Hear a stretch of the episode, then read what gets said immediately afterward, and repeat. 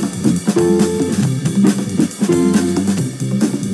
Gracias a todos y a todas por los mensajes. Nos gusta, yo hago, nos gusta esta sección sobre oficios, sobre oficios curiosos, eh, sobre oficios que eh, todos conocemos pero que no sabemos bien cómo se hacen. En un ratito viene Nico Gandini eh, a hablarnos de energía, tarifas, cuestiones que hacen estrictamente al bolsillo. Pero lo que también hace al bolsillo es la discusión que navega la política, ¿verdad, Nueva Real Ligera? Efectivamente, anunció ayer Martín Guzmán este intento de generar un proyecto de ley para grabar las ganancias netas imponibles de más de mil millones de pesos, casi nueve millones de dólares al dólar oficial de hoy, de algunas empresas. No hay muchos detalles, aún así, ayer hablábamos, por ejemplo, acá con Gerardo Milman, también lo ha dicho Horacio Rodríguez Larreta en redes sociales. Ya están en contra. Ya están en contra, la oposición se opone básicamente.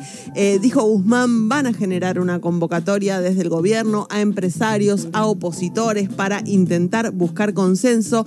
Llamativamente, uno de los empresarios que estuvo ayer en Casa Rosada durante el anuncio, uno de los pocos empresarios que fue Daniel Funes de Rioja, además titular de la UIA, bueno, no se opuso frontalmente, dijo esto.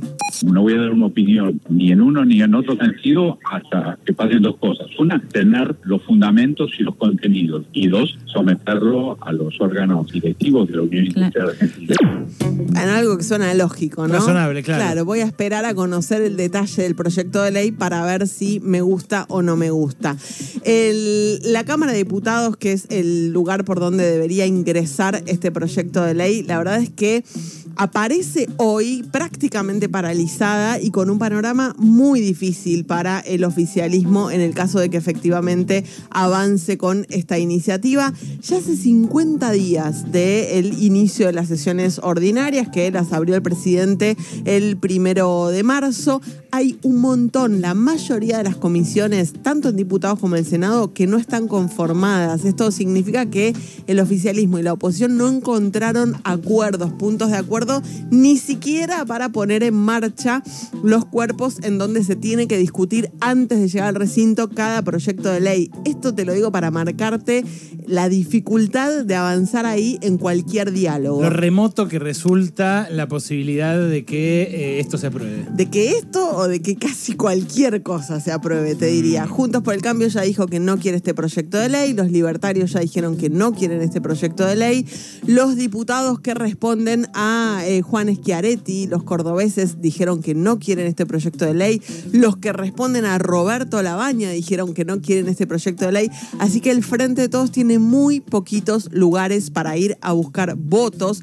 El Frente de Todos tiene 118 diputados, necesita 11 más para poder tener el quórum y aprobar una iniciativa en el sentido de lo que anunció ayer Guzmán. ¿Existen esos 11 diputados? Bueno, podrían llegar a existir el Frente de Izquierda todavía no se pronunció. Hay algunos aliados, como los de Juntos Somos Río Negro, que no se han pronunciado. Están los diputados del Partido Socialista. Pero te diría, aún así y aún pensando en que el oficialismo esté todo cohesionado detrás de, esta iniciativa, lo cual también es una incógnita, porque a Sergio Massa no es a la persona a la que más le gusta la posibilidad de discutir nuevos impuestos, eh, aparece muy, muy difícil. El anuncio está claro si buscó de alguna manera cohesionar la discusión interna.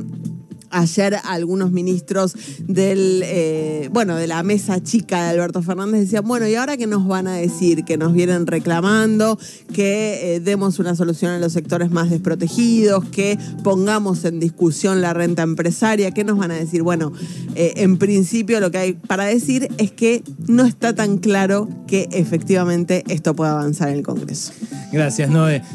a mí lo que me resulta muy llamativo es lo que está pasando con el dólar blue. Mira, venía bajando eh, en las últimas semanas